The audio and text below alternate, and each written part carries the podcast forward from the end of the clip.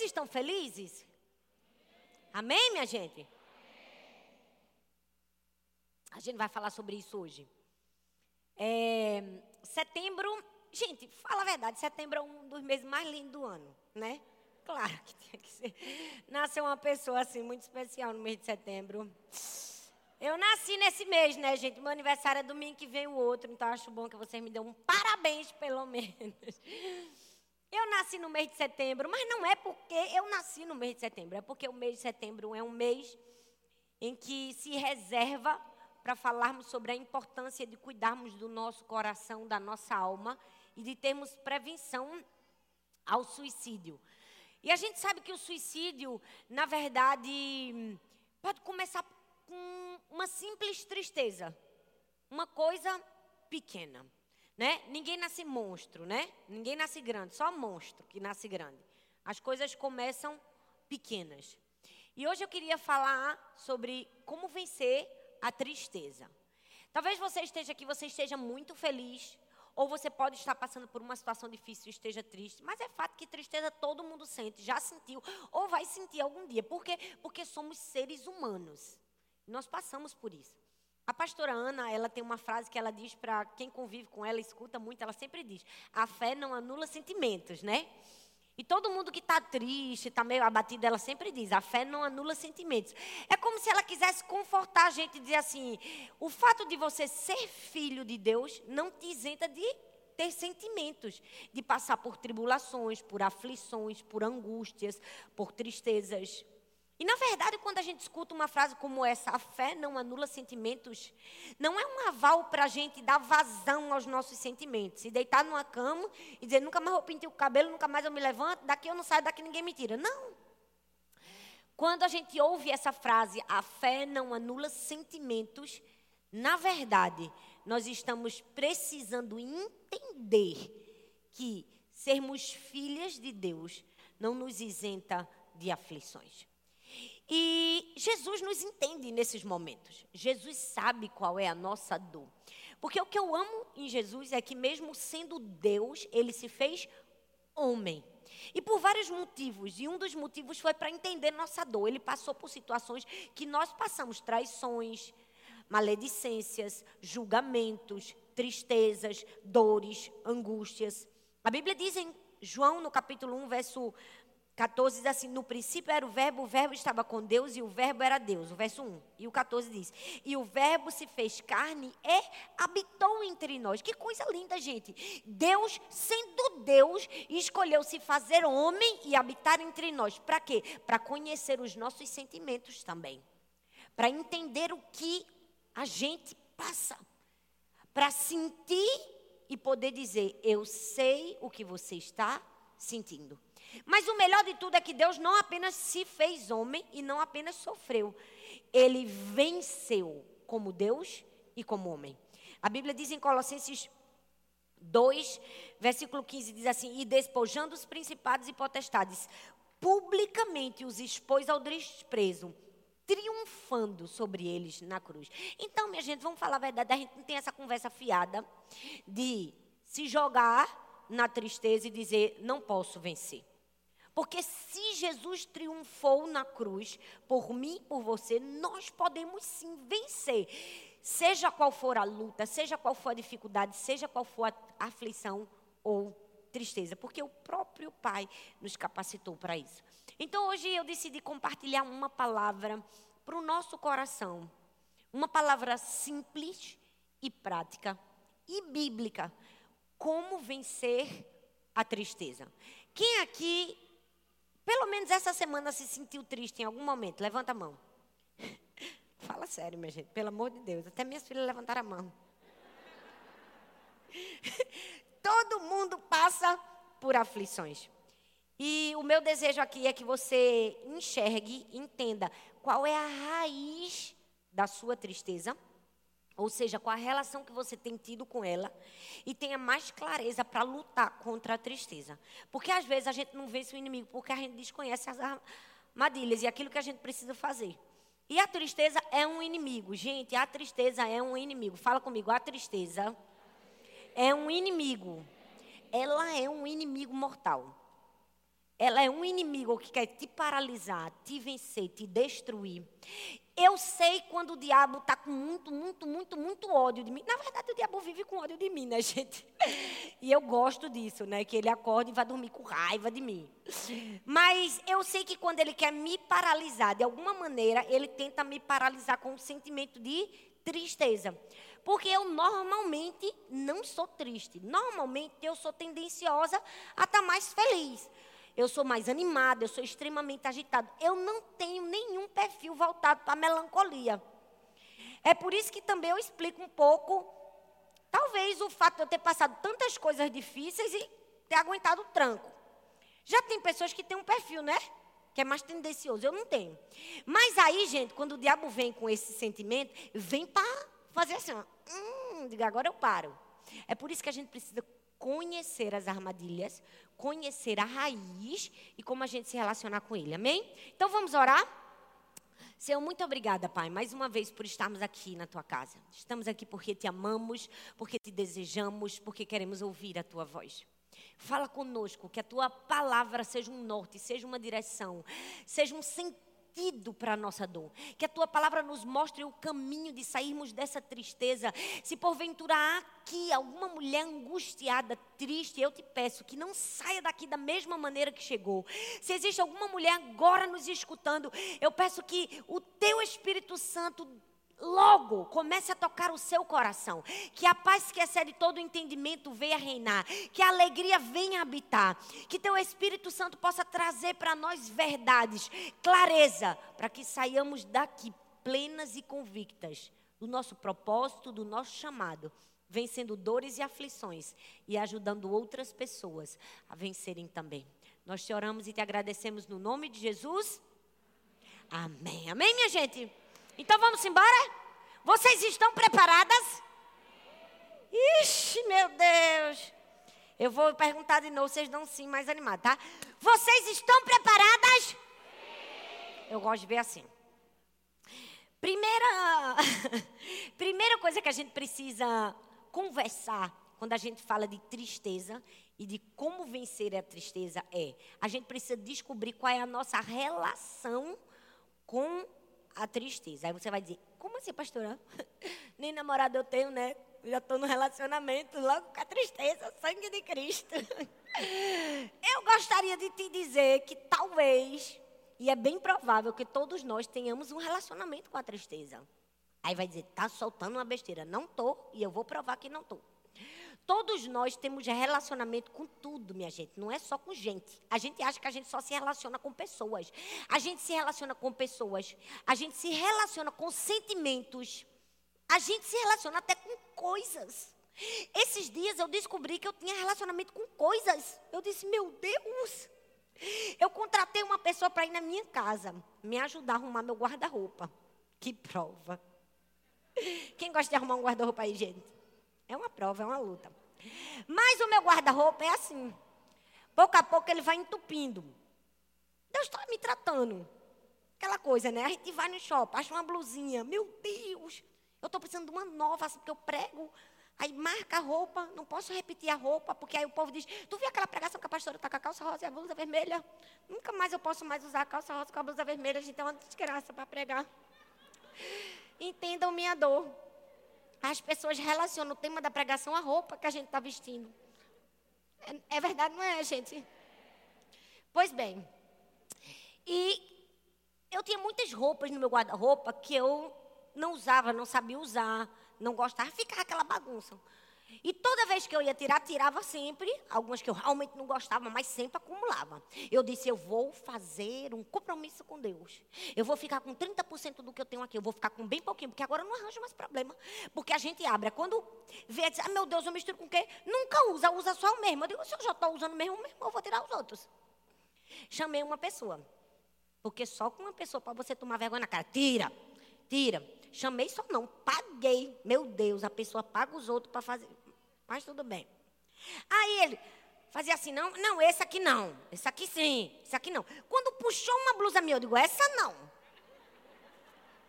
Ele, por que essa não? Eu digo, porque essa é a blusa do meu testemunho. Ele sentiu que tem coração. Eu digo, tem. A blusa que eu dei meu testemunho, dou não. Depois depois que ele foi embora, eu disse: Meu Deus, eu me apeguei na blusa só porque eu dei meu testemunho com ela. Perceba que a gente tem relacionamento até com as coisas. Então, todo mundo tem relacionamento. Então, quer dizer que você está em um relacionamento com a tristeza. Foi triste para você, mas é a verdade. Nós temos relacionamento com a tristeza. Agora, o que é que a gente precisa? A gente precisa avaliar como é o nosso relacionamento. Como está a nossa relação com a tristeza? Por quê? Porque a tristeza é como uma doença. E o primeiro passo para cura de uma doença é o que, gente? O primeiro passo é descobrir qual é a doença, é ou não é, minha gente? Não tem como você ter tomar um remédio de algo que você não sabe que tem. O primeiro passo para ser curado de algo é o prognóstico. É descobrir o que você tem. É descobrir qual é a doença. E nós precisamos ter muito cuidado, porque as doenças elas podem ter sintomas parecidos, mas causas diferentes. Por exemplo, você pode estar com tosse e com febre. Pode ser um resfriado comum? Ixi, você não está me ajudando, não. Pode ou não pode, gente? Pode. Pode ser uma pneumonia. Pode ou não pode? Pode. Pode ser uma tuberculose? Pode ser o Covid. Pode. O que que isso quer nos dizer? Que nós precisamos entender que toda doença tem uma raiz. E qual é a relação que a gente tem com a doença? Será que o nosso corpo está reagindo àquela doença, àquela dor, ou está sendo vencido por aquela dor? Primeira coisa que você precisa analisar é: seu corpo, você está reagindo à tristeza ou você está se deixando vencer? Como tem sido o seu relacionamento com a sua dor? Será que a sua tristeza, a falta de esperança tem afetado você a ponto de te paralisar? De te impedir de fazer algumas coisas? Então eu quero te dar dois direcionamentos para entendermos como deve ser o nosso relacionamento com a tristeza já que você já descobriu que a gente tem um relacionamento com a tristeza. Tem ou não tem? Quem tem um relacionamento com a tristeza, gente? Ainda bem que agora todo mundo já entendeu. Então, nós precisamos de dois direcionamentos. O primeiro é: não menospreze a sua dor. Não menospreze a sua tristeza. É a primeira coisa que você precisa aprender nesse seu relacionamento com a tristeza. Porque todos nós passamos por aflições passamos por lutas. Mas um dos maiores erros da gente é fingir que a gente não está passando. Não é? Fingir que ela não existe. Ou quando as pessoas fazem isso com a gente também. Já percebeu? Todo mundo sabe aqui que, gente, nasceu, você já sofre comparação, não é? Ou você se compara, ou os outros vão fazer comparação com você. Basta você ter o fôlego da vida, alguém vai fazer uma comparação com você. É incrível, gente. É uma coisa triste, é o tal da comparação. Coisa do cão. E eu não sei, parece que mulher quando fica grávida, vira mãe, parece que fica expert. Não é? Ela quer comparar o filho dela com todas as outras crianças. Já percebeu? A pessoa não tem nenhum direito de falar, nem se defende, mas ela já está sendo comparada. Já percebeu como mulher compara? Não, mas eu com sete meses minha barriga não estava desse jeito, não. Né? Teu filho com sete meses, teu filho com sete meses não está falando, pois o meu já está lendo a Bíblia todinha com Cid Moreira. Não é? Não, porque no, no aniversário de um ano, o tema da festa vai ser leitura bíblica anual. Com um ano, meu filho leu a Bíblia escutando o áudio de Cid Moreira. Não tem mãe que é assim, minha viajada, não é? Ela sempre acha que ela é melhor, que tudo dela é melhor, que os outros são bem inferiores. A comparação é uma coisa que destrói a gente, entristece a gente. Mas tem uma coisa pior do que a comparação comum, é a comparação da dor. Já viu a pessoa que compara a tristeza? Não é? Você está arrasado, com um problema. Chega para a pessoa para falar seu problema, para desabafar sua dor. Aí o que é que ela diz? Mulher, tem gente pior. Não é? Tu não sabe, irmã fulana? Pois bem, minha filha, o marido dela morreu, o filho dela está foragido, ela ficou desempregada e aquela dor que ela sente nas costas, tudo indica que é câncer.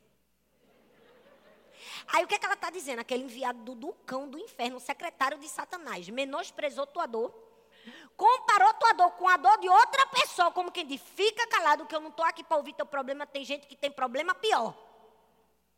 E aí o que é que acontece? Pode ser uma coisa simples, gente. Uma coisa que acontece no cotidiano das igrejas. Quem nunca, né? Foi contar um problema e alguém jogou. Eu, esses dias, fiz isso. Fiz isso com minha filha. Estava no hotel, pedi um picolé. Era uma paleta. Não gosto desse picolé, eu quero o da praia, porque elas querem o fuleiro, elas não querem o bom. Eu digo, pô, você vai tomar esse, que não tem na praia, que tem criança na África, que nunca nem tomou um picolé. Aí ela. Aí minha irmã pegasse pesado. Eu digo, pois é, a pessoa reclamando do picolé, né? Mas voltando. Né? A comparação destrói a gente. Comparar a dor piorou. E quando pessoas têm esse tipo de comportamento, pode parecer simples, mas não é, é perigoso. A gente tem a tendência de reproduzir esse tipo de comportamento. Por quê? Se alguém faz comparação com a nossa dor, a gente também tem a tendência de fazer. Se alguém menospreza a nossa dor, a gente também vai ter a tendência de menosprezar, ou seja, negligenciar a nossa dor. Ah, fulano disse assim, tua dor não importa não, porque a dor de fulano é maior. Então você diz, é mesmo, não importa não. Então você negligencia algo que deveria ter sido cuidado. Nenhuma dor pode ser comparada nem negligenciada. Dor não se compara, tem intensidade diferente, causas diferentes, problemas diferentes. Todo estava conversando. E eu realmente acredito em conversas, em falas que curam. Você já sentiu de uma maneira assim tão exausta, tão sobrecarregada que você diz assim: eu só preciso falar o que está aqui preso na minha garganta, não é? Eu só preciso colocar para fora. Por mais que a gente saiba que o desabafo em si não cura, a gente diz assim: alivia, alivia ou não alivia, gente? Mas muitas de nós temos dificuldade de fazer isso hoje em dia. Por quê? Por causa do erro de muitas pessoas. Porque talvez alguma vez na sua vida você já foi tentar fazer esse desabafo, não encontrou a pessoa certa, ela abriu, revelou sua vida, revelou seu segredo, e você que foi para receber a cura saiu mais ferido. Quem nunca, né, gente? Sangue de Jesus tem poder. Não acredito tanto isso aqui não, né? Amém? Vocês estão tão caladas. Nunca aconteceu com você, menino, quando as amigas de você é tudo gente boa, né? Glória a Deus. Nunca aconteceu com você, minha gente? Ou vocês estão com medo, porque ela está bem sentada do seu lado. Deus! The Oscar goes to a irmã fofoqueira. É, gente, é duro. É difícil. O povo acha que a convivência dentro do ambiente eclesiástico é polido, mas não é. Eu gostaria de dizer que às vezes é até pior. É ou não é, minha gente? Eu tinha uma moça que fazia minha sobrancelha. Era muito engraçada ela. Toda vez que eu chegava lá, ela me botava na frente dos outros. Eu ficava morrendo de vergonha. Ficava, não, essa, eu vou atender primeiro ela. Aí eu ficava com uma vergonha. A mulher olhava com a cara desse tamanho para mim. Aí toda vez que ela entrava, senta aqui, pastora. Porque todo mundo pode ficar feio, menos a mulher do pastor, porque o povo fala da mulher do pastor. Vai dizer, ó, a sobrancelha da mulher do pastor como tá feia. Fica aqui que eu vou fazer a sua primeiro. Eu morria de rir, mas é a maior verdade. Olha, todo mundo que riu já falou de mim. Ó oh, Senhor, o Senhor está vendo, né, Deus? Esta cruz que eu tenho carregado. Mas é a verdade, é ou não é, minha gente? Tem certos seres humanos que foram escolhidos. Mas, pois bem, a gente não pode usar a dor e o sofrimento que alguém nos causou de nos impedir de recebermos a cura. O que é que eu preciso para ser curado de uma dor e de uma tristeza que porventura eu esteja, eu esteja passando? Se exponha para Deus. Amém, gente? Amém. Se exponha para Deus. Parece simples, mas é, é o que cura. É a exposição para Deus. É falar para Deus. É você muito simples, eu sempre falo, fala não. O grande maior problema da gente é que quando a gente vem chegar no nível de falar para Deus, o negócio já está feio para o lado da gente. A gente falou para 30 milhões de pessoas, por fim, a gente deixa para falar para Deus. Nós precisamos aprender a nos expor para Deus. Jesus que nos ensinou isso. A Bíblia diz que no Getsemane ele estava experimentando uma dor profunda, angústia, tristeza na alma. E ele fez uma oração. Ele disse: Meu pai, se for possível, passa de mim esse cálice. Eu amo que o clamor de Jesus, além de ser real, era um clamor pedagógico, né? Ele estava sendo curado. Eu tenho certeza que eu acho que aquele negócio estava preso dentro dele, estava dizendo: pelo amor de Jesus, Senhor, tira esse sofrimento de mim. Acho que saiu dois quilos das costas dele. Saiu ou não saiu? Porque conversas curam. Mas o que eu amo nesse texto também é que ele não somente disse assim: se for possível, passa de mim esse cálice. Ele disse, Pai. No texto de Marcos, no aramaico, ele usa a expressão Abba, que significa paizinho, intimidade. Isso nos ensina o quê? Que não importa a dor e a aflição, a angústia, o sofrimento que nós estejamos passando, a gente nunca deve perder a perspectiva da bondade do nosso Pai no meio da dor. Jesus estava no momento mais difícil e mais angustiante da sua vida, mas mesmo assim ele disse: Pai, eu sei que o Senhor é o meu bom Pai, eu sei que o Senhor está comigo. O problema nosso, infelizmente, é que no meio da angústia nós perdemos a percepção da bondade de Deus. Nós perdemos a percepção do caráter fraternal de Deus, mesmo em momentos difíceis. Isso significa que nós podemos e devemos abrir o nosso coração para Deus. Jesus disse: Pai, está duro, está difícil. Eu vim aqui para desabafar, porque o negócio apertou para o meu lado. Mas não somente isso. Ele falou, ele falou tudo que ele queria falar. Ele disse assim, ó, se for possível, ele ainda deu uma ideia para Deus. Deu ou não deu? Ele disse assim, ó, se for possível, passa de mim esse cálice. Isso significa que a gente pode abrir o nosso coração para Deus.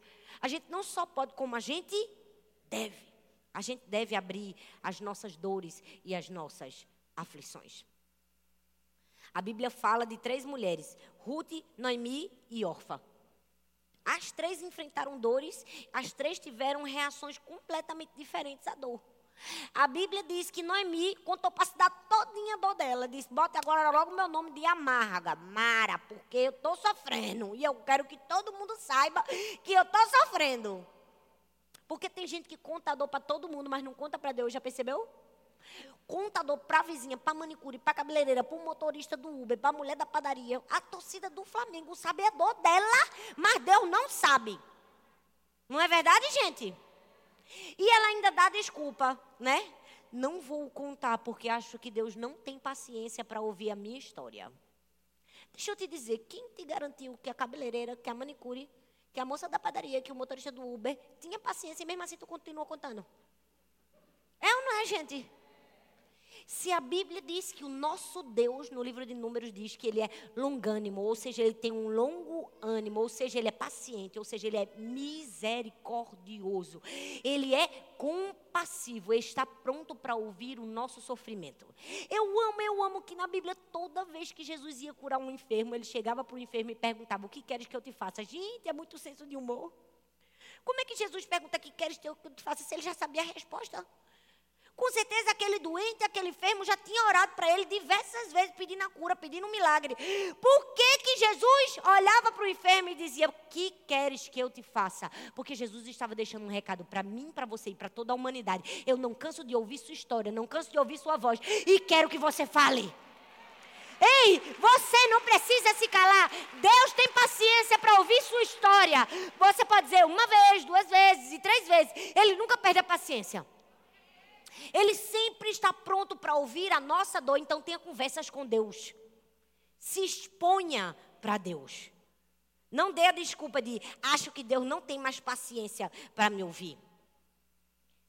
Às vezes a gente não fala porque a gente dá outra desculpa. A gente diz assim: é, o que eu fiz foi tão feio que eu não tenho nem coragem de contar para Deus.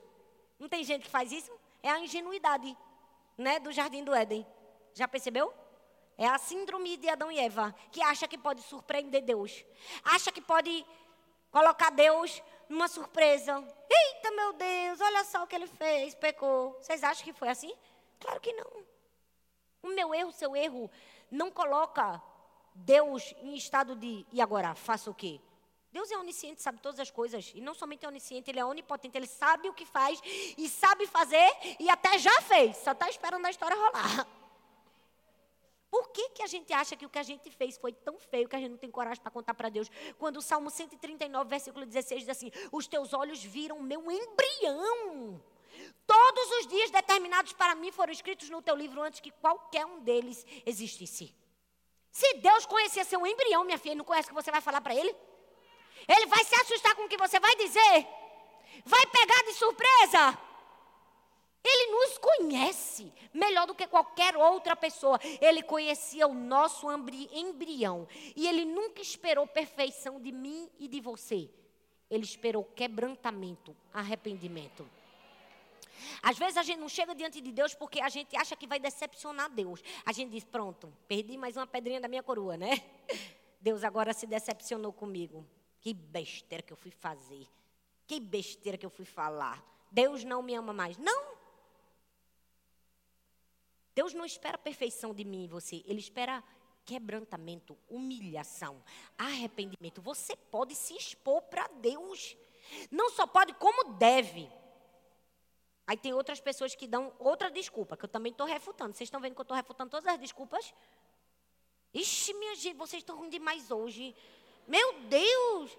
Amém, minha gente? Oh, Jesus, não comeram não cuscuz, eu que estou de regime, vocês que estão assim. Estou bebendo água, cheio de comida gostosa ali. Eu digo, Deus, meu aniversário é domingo, eu vou emagrecer 3 quilos para engordar 3 num dia só. Não é? Outra desculpa. Não, eu não falo para Deus a minha tristeza, porque Deus já sabe tudo mesmo, né? Não tem gente que diz isso? Mas Deus é um ser relacionável. Deus sabe todas as coisas, sabe, é onisciente, é. Mas porque todo dia, no fim do dia, ele chegava para Adão e Eva e dizia, e aí, como foi? Se ele viu tudo de camarote lá de cima. Para que, que ele perguntava se ele já sabia? Porque Deus quer ouvir a nossa voz. Deus quer relacionamento verdadeiro com a gente. Ele quer ouvir o nosso coração. Então você precisa falar. Fala comigo, falar. Fala com vontade. Falar. Eu vou dizer uma coisa incrível que eu descobri ontem. Ontem eu fui no dermatologista e estava fazendo um procedimento no meu rosto. Ele estava botando uma agulha e doía. Aí, a auxiliar do dermatologista tinha uma maquininha que fazia um tremor. Toda vez que ele dava uma injeção, ela botava a maquininha em outro lugar. Aí eu perguntei, para que essa maquininha do tremendo? Aí o médico disse assim, é para enganar o cérebro. Eu, oi? Enganar o cérebro? Ele fez, é. Porque quando a maquininha chega primeiro em outro lugar e dá aquele estímulozinho, o cérebro entende que é ali a dor. Aí esquece o outro lugar, eu venho e furo. E eu fico impressionada. Eu disse, meu Deus, vou usar no meu sermão sábado. Sabe por quê, gente? Olha bem para mim. Tudo que acontece na nossa vida, o cérebro reage. O cérebro recebe. Ele percebe. Ou seja, quanto mais você fala com Deus, mais você conscientiza a si mesmo, seu cérebro e a você, que você tem um relacionamento verdadeiro com Ele. É por isso que você precisa se expor para Deus. Fale com Ele. Pouco a pouco você vai entender que Deus é um ser pessoal e não somente isso, que você é amiga dele. Tem gente que não me sinto amiga de Deus porque você não fala com Ele. Porque quanto mais você falar, mais você falar. Ah, agora eu sou best friend. Entendeu? Nós precisamos falar, porque se expor para Deus é se familiarizar com a presença dEle. Quando você se expõe para Deus, você se familiariza com a presença dEle. Fale para Deus. Jesus fez isso no Getsemane. Ele abriu o coração, disse: Estou angustiado, mas ele não falou só para Deus. Ele se expôs para as pessoas certas. A cura está em se expor para Deus e se expor para pessoas certas. Porque quando ele foi para lá, ele tinha o que junto dele? Amigos, discípulos.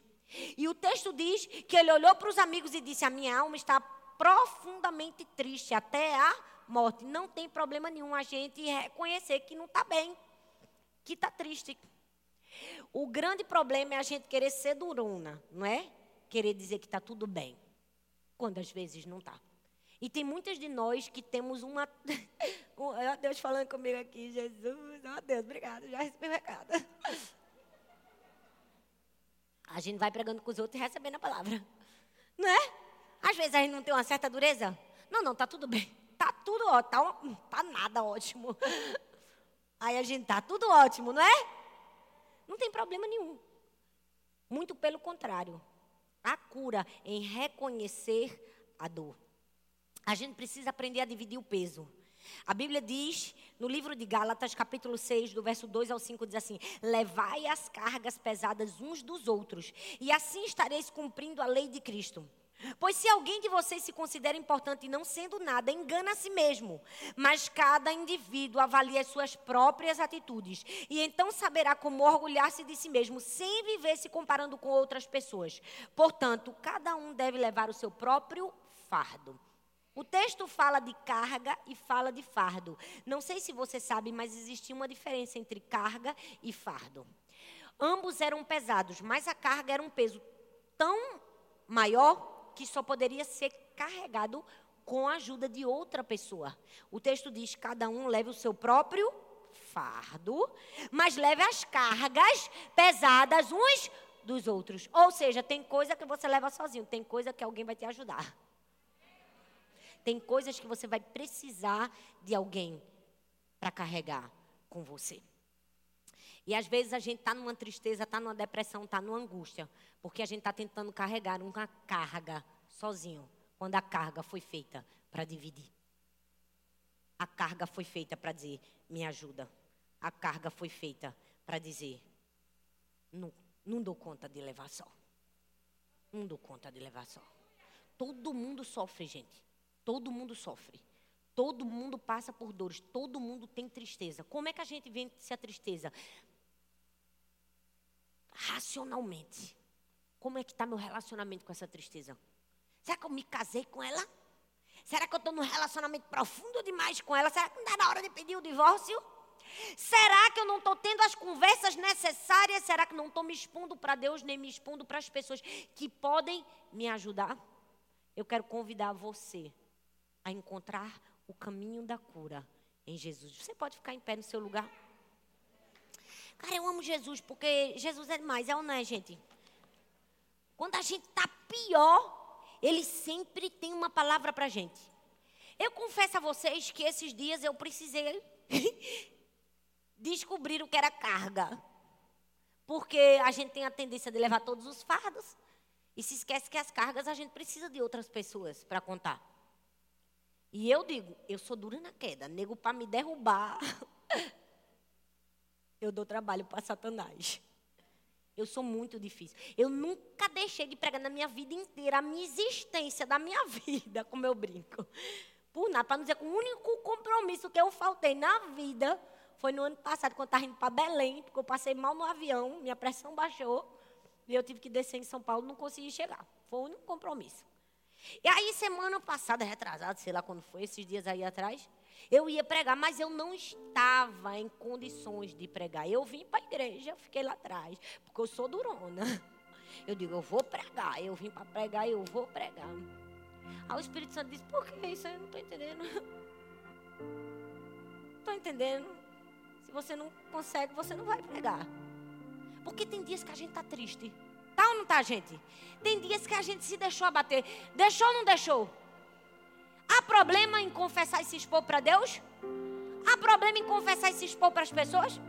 Nenhum. Liguei para meu marido e disse: Não tenho condições de pregar. Eu estou triste. Não vou pregar. Vem aqui, por favor, e manda a pastora Coral pregar lá e venha para cá. Foi uma coisa tão simples que eu fiz por mim, mas foi tão terapêutico, porque eu me humilhei. Eu reconheci minha humanidade. Reconheci que sou gente que tem dia que eu não estou para dar, que tem dia que eu estou para receber. Por que, que às vezes a gente não é curado? Porque a gente se esquece que a gente é gente. A gente se esquece que a gente é ser humano, que dói, que a gente passa por lutas, por aflições, por tribulações. Eu vim aqui para dizer para mim, para você, que está passando por uma dor, uma tristeza Ei, não case com ela. Peço o divórcio hoje. Deus não te criou para casar com a tristeza. Cuide dela, cuide. Não menospreze, não menospreze. Não deixe ninguém fazer pouco caso com o seu problema. Mas a cura para ele. A saída para ele. Se exponha para Deus. Diga como Jesus disse ali no Getsemane: está difícil, Pai. Se for possível, passa de mim. Mas se não for, seja feita a tua vontade. Eu amo que todas as pessoas que chegaram para Jesus em busca de algo sempre tiveram mais. Você busca cura, Deus te dá da presença dEle. Você busca cura, Deus te dá alegria dele. Ei, você busca cura, Deus te dá sabedoria. Você busca cura, Deus te dá experiência. Você busca cura, Deus te dá discernimento. Você busca cura, Deus te dá fortaleza. Você busca cura,